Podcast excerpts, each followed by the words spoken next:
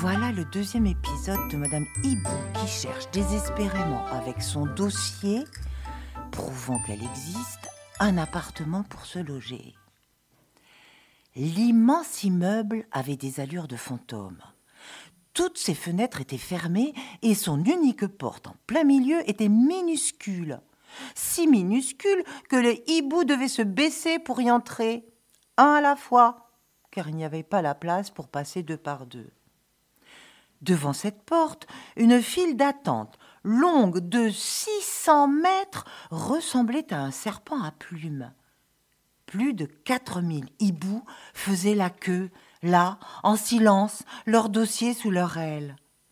D'après les rumeurs, le bureau H se trouvait au troisième sous-sol, tout au fond d'un couloir, aussi gris que sa façade. Ce panorama ne découragea pas Madame Hibou. Elle prit place au bout de la file d'attente, juste derrière une famille qui avait apporté un caddie plein de provisions. Elle, elle n'avait même pas songé à prendre un petit sandwich.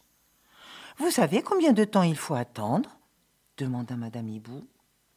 Oh, il faut compter trois mois, répondit papa. Enfin, quand il n'y a pas de problème précisa maman. Comment vais-je faire? se demanda Madame Hibou. Je n'ai rien pris à manger. On partagera nos gâteaux au miel avec vous crièrent les six enfants hiboux en faisant la ronde autour d'elle. Ah, cet enthousiasme lui réchauffa le cœur. Comme les autres, Madame Hibou s'assit sur le sol gris et elle patienta. Les deux premières nuits, elle ne parla pas beaucoup car son rhume s'était aggravé elle était encore fiévreuse. Puis sa fièvre diminua et elle se mit à jouer avec les enfants. Ils avaient apporté des cartes et des ballons. Elle distribua les cartes et tapa dans les ballons. Et comme ils étaient encore maladroits avec leurs petites ailes, elle passa du temps à leur apprendre à planer aussi bien qu'elle et aussi haut. À la fin de la nuit, pour les aider à s'endormir, elle leur raconta des histoires de soleil, les enfants l'écoutèrent en ouvrant grand leurs yeux.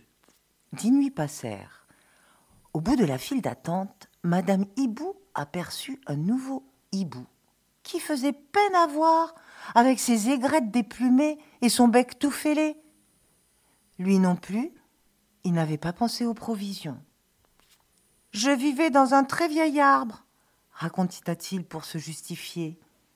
Aimez-vous les gâteaux au miel? demanda Madame Hibou. J'adore. Aimez-vous la couleur jaune? demanda encore Madame Hibou. Oh ben j'adore aussi. Madame et Monsieur Hibou tombèrent amoureux. Ils décidèrent qu'ils demanderaient un seul appartement pour deux.